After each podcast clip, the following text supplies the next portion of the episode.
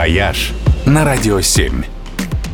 Всем привет! С вами travel эксперт Ольга Яковина. В России осталось не так уж много мест, где можно увидеть диких зверей не в зоопарке, а в естественной среде обитания. Причем так, чтобы это было удобно и безопасно и для вас, и для зверей. Одно из таких мест – Байкал. Здесь, на маленьком архипелаге Ушканья острова, действует единственный в мире нерпоцентр. Дело в том, что на Байкале водится уникальный вид пресноводной нерпы. Это такие маленькие и невероятно симпатичные тюленчики с огромными глазищами.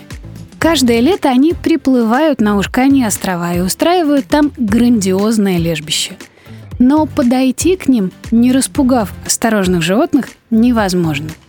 И вот несколько лет назад способ все-таки нашли. К любимой каменной террасе байкальских нерп на островке Тонкий провели экотропу с мягким покрытием, которое приглушает звук шагов, и устроили замаскированную смотровую площадку.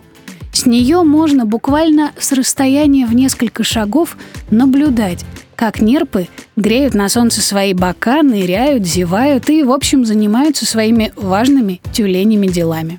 А в визит-центре биологи еще и рассказывают про них массу интересного.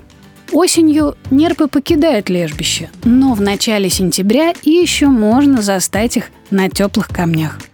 А этим летом в поселке Усть-Баргузин на берегу Байкала открылся и центр реабилитации байкальских нерп – где выхаживают животных, попавших в беду. И он тоже открыт для посетителей.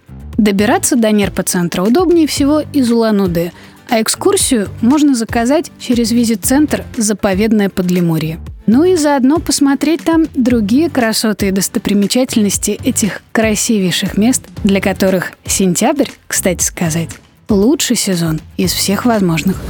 «Вояж» только на «Радио 7».